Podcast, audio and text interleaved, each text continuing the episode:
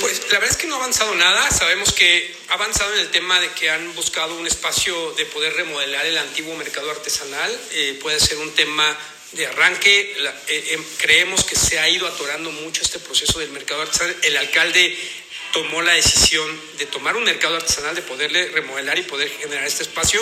Aquí el gran reto significa cómo logramos que nuestros artesanos que están en las calles tomen la oportunidad de volverse formales y entrar en un mercado artesanal como lo tiene cualquier ciudad de primer mundo.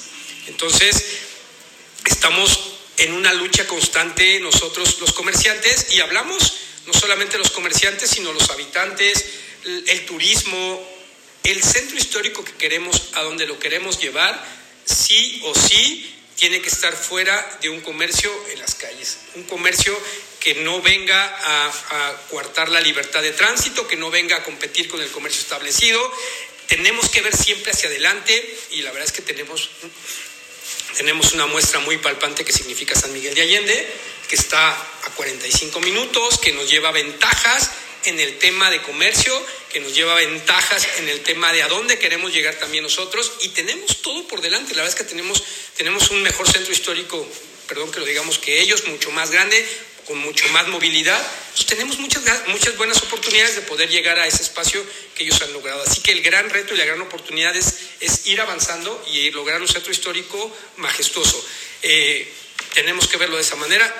Ha sido siempre un motor de, de economía nuestro centro para la ciudad y tenemos que llevarlo hacia esos caminos y hacia, hacia, esas, hacia esos grandes retos. ¿no? Y, el, y, el, y el ambulantaje viene a cambiar y viene a dañarnos en el tema de crecimiento. ¿Ha faltado trabajo interinstitucional? Porque ahorita mencionabas y vemos que las plazas y calles están invadidas.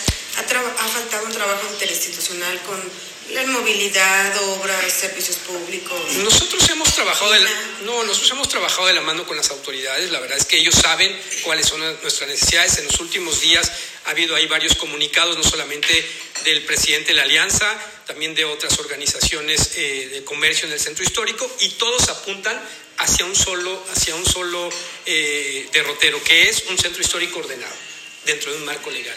Entonces, eh, cada, cada, cada este, cada autoridad tendrá que hacer su propia chamba para poder apuntalar y poder ver hacia ese camino. No, no hay otra forma de llegar que trabajar de la mano, gobierno, organizaciones, habitantes, todos los que hacemos eh, eh, alguna actividad dentro del centro histórico, tenemos que estar enfocados hacia hacia esa ruta.